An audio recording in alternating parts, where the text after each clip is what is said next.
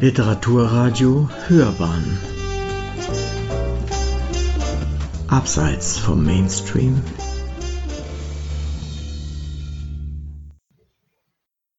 Literaturkritik.de Poet im Sprachlabor vor 100 Jahren wurde der Georg Büchner Preisträger Helmut Heißenbüttel geboren. Eine Rezension von Peter Mohr. Literatur hat mit nichts anderem zu tun als mit Sprache, lautete die programmatische These des Schriftstellers Helmut Heißenbüttel. Meine Arbeiten sind nicht leicht zugänglich und erfordern Mühe beim Lesen. Meinen Namen aber kennt man, weil ich immer dasselbe gemacht habe und mir stets treu geblieben bin. So die Selbstcharakterisierung des Georg Büchner Preisträgers von 1969. Die von großem Sprachskeptizismus geprägten Arbeiten haben den Autor tatsächlich bekannt gemacht, obwohl sich die Zahl seiner Leser stets in bescheidenen Grenzen hielt.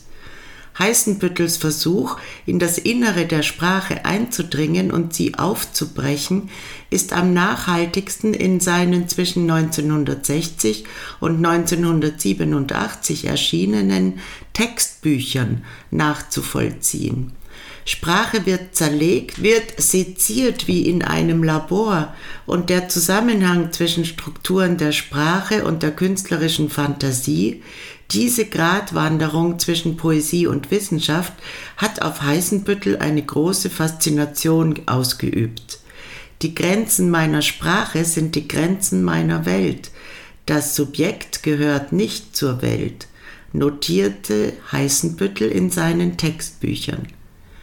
Grammatik, Syntax und Interpunktion wurden von ihm gegen den Strich gekämmt und auch die Genregrenzen zwischen Lyrik und Prosa sind beim ständig experimentierenden Helmut Heißenbüttel zerflossen.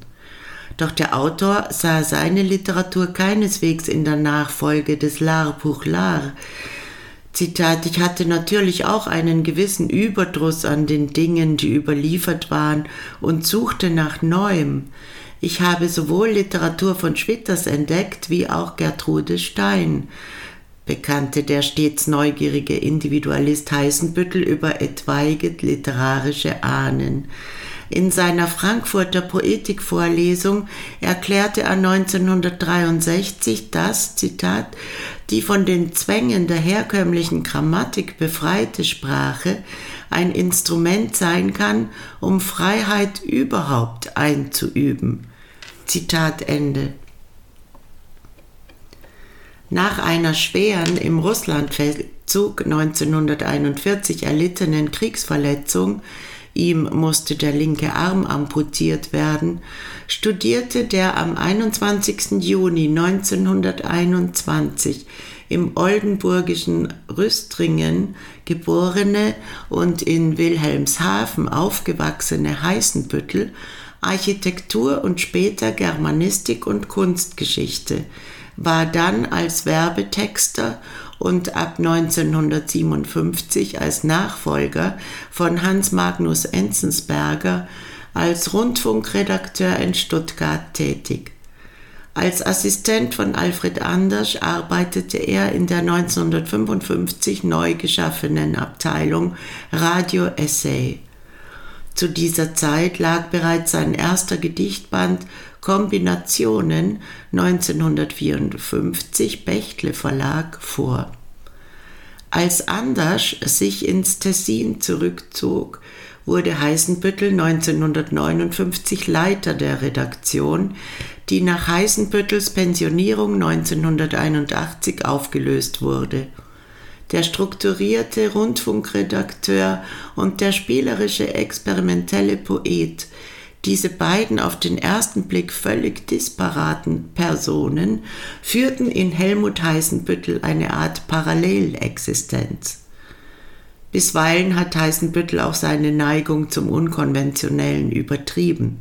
In seinem 1971 preisgekrönten Hörspiel Zwei oder drei Porträts ließ er Passionskarten über die Reihenfolge der montierten Textfragmente entscheiden.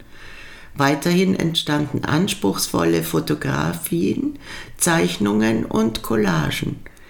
Heißenbüttel pflegte während seiner Stuttgarter Zeit enge Verbindungen zur Kunstszene der Neckarmetropole. Außerdem gehörte er bis zur Auflösung auch der legendären Gruppe 47 an. In seinen letzten Lebensjahren war es ruhig geworden um Heißenbüttel, der nach seinem zweiten Schlaganfall an den Rollstuhl gefesselt war.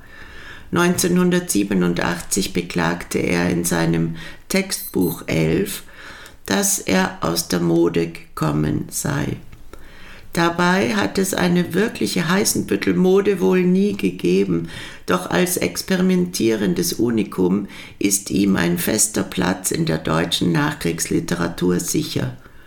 Zitat die Texte Helmut Heißenbüttels lesend, habe ich die Erfahrung gemacht, dass die sich bei ihm markierenden literarischen Sprachgrenzen widerrufbare provisorische Grenzen in einem Gelände sind, das von ihm in folgerichtiger Kühnheit, in kühner Konsequenz wieder und wieder neu abgesteckt und verändert wird. Zitat Ende hatte sein Dichterfreund Karl Koloff 1969 in seiner Laudatio zum Georg Büchner Preis erklärt. Am 19. September 1996 ist Helmut Heißenbüttel eine absolut singuläre Stimme in der deutschen Literatur der Nachkriegszeit in seinem Wohnort Glückstadt im Alter von 75 Jahren gestorben. Eine vorzügliche Einführung in Leben und Werk von Helmut Heißenbüttel, Sammler und Erfinder, aus der Feder von Thomas Kombrink, ist 2011 im Göttinger Wallstein Verlag erschienen. Pünktlich zum 100. Geburtstag sind seine Textbücher 1 bis 6 neu aufgelegt worden. Sie hörten literaturkritik.de Poet im Sprachlabor vor 100 Jahren wurde der Georg Büchner Preisträger Helmut Heißenbüttel geboren von Peter Mohr, Sprecherin Susanna Bummel-Vohland.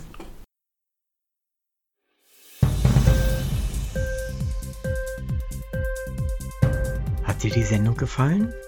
Literatur pur, ja, das sind wir. Natürlich auch als Podcast. Hier kannst du unsere Podcasts hören. Enkel, Spotify, Apple Podcasts, iTunes, Google Podcasts, radio.de und viele andere mehr.